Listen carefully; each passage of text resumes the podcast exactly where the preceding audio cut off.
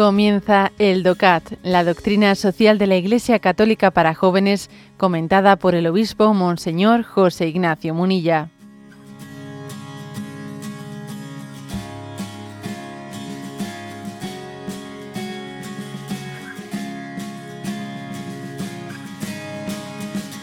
El punto 50 del DOCAT y la pregunta es la siguiente.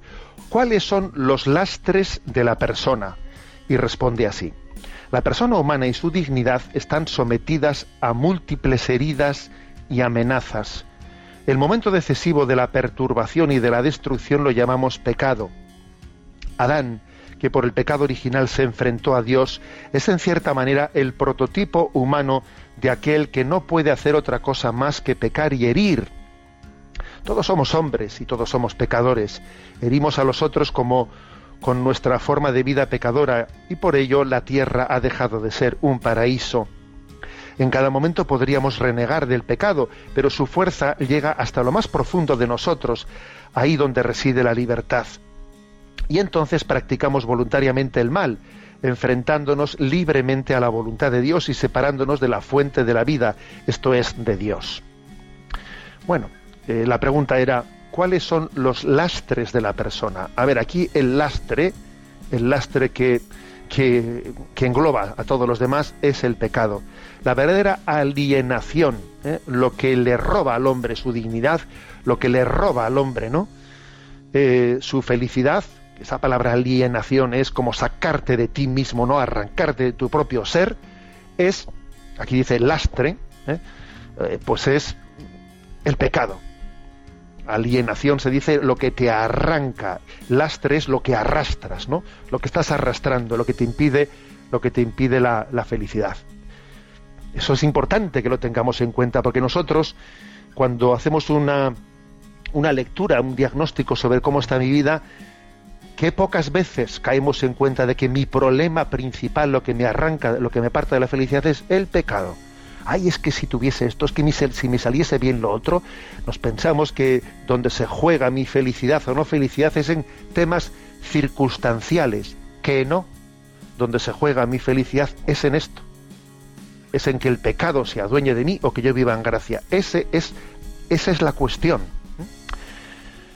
Lo que me llama la atención de la explicación que hace en el punto 50 es que por una parte se, insiste mucho en cómo ese pecado, ¿no? ese pecado original y, ese, y esa condición pecadora se, mm, se, adueñan de nosotros, se adueñan, mm, incluso dice, en cierta manera, Adán es el prototipo humano de aquel que no puede hacer otra cosa más que pecar y herir. O sea, en cierto sentido, el pecado te, te quita la libertad.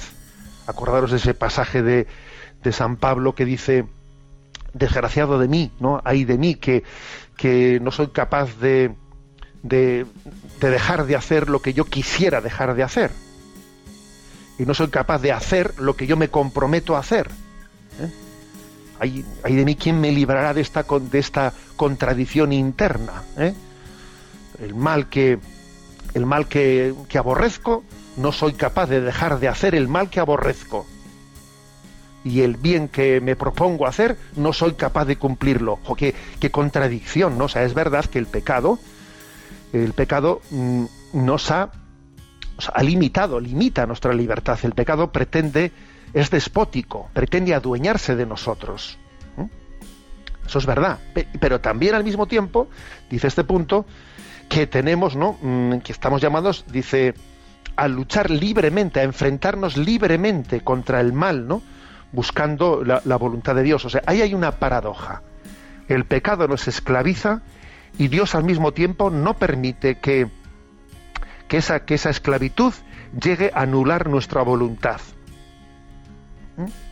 Habrá casos, obviamente, en los que puedan existir, ¿no? Pues situaciones de adicción en las que, en las que esa voluntad esté, eh, esté aminorada en gran manera, pero aún y todo Dios te da la gracia de luchar contra tu adicción. Luego, a, ver, eso es así, ¿no? O sea, hay una paradoja. El pecado te quita la libertad y la gracia te, te da la posibilidad de luchar por esa libertad, ¿no?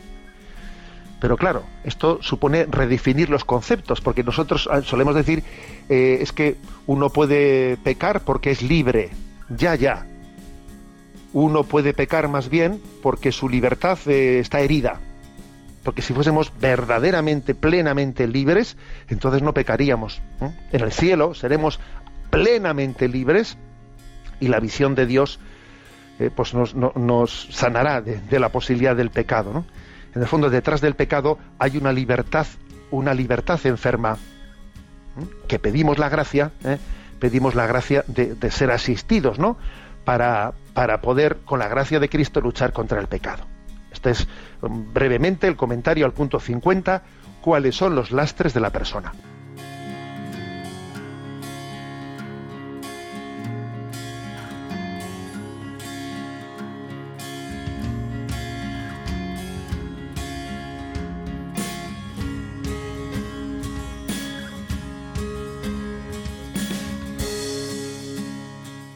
Has escuchado el DOCAT, la doctrina social de la Iglesia Católica para jóvenes, comentada por el obispo Monseñor José Ignacio Munilla. Encuentra todos los audios en radiomaria.es.